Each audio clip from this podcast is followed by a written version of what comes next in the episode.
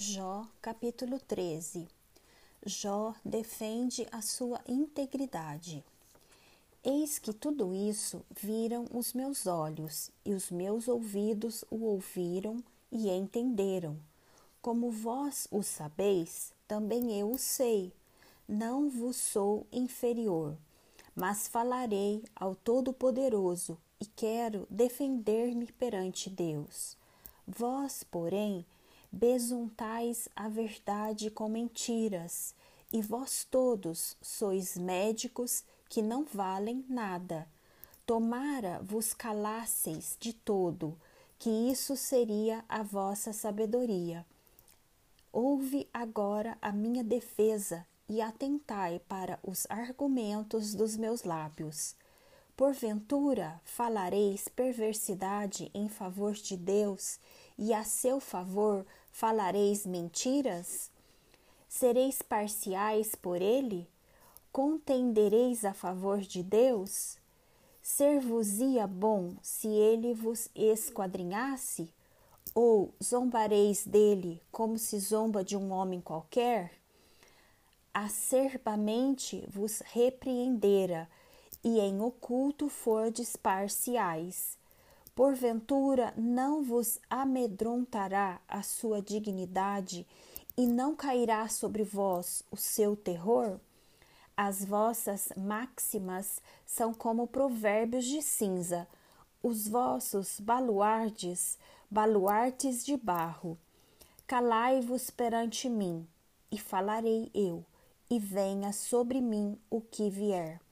Tomarei a minha carne nos meus dentes e porei a vida na minha mão.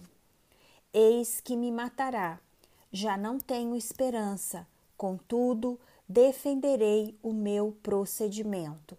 Também isto será a minha salvação, o fato de o ímpio não vir perante ele. Atentai para as minhas razões e dai ouvidos à minha exposição tenho já bem encaminhada minha causa e estou certo de que serei justificado. Quem há que possa contender comigo? Neste caso, eu me calaria e renderia o espírito. Concede-me somente duas coisas, então me não esconderei do teu rosto. Alivia a tua mão de sobre mim, e não me espante o teu terror Interpela-me e te responderei, ou deixa-me falar e tu me responderás. Quantas culpas e pecados tenho eu? Notifica-me a minha transgressão e o meu pecado. Porque escondes o rosto e me tens por teu inimigo? Queres aterrorizar uma folha arrebatada pelo vento e perseguirás a palha seca?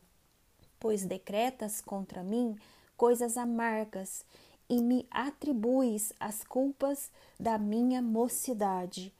Também põe os meus pés no tronco, observas todos os meus caminhos e traças limites à planta dos meus pés. Apesar de eu ser como uma coisa podre que se consome e como a roupa que é comida da traça.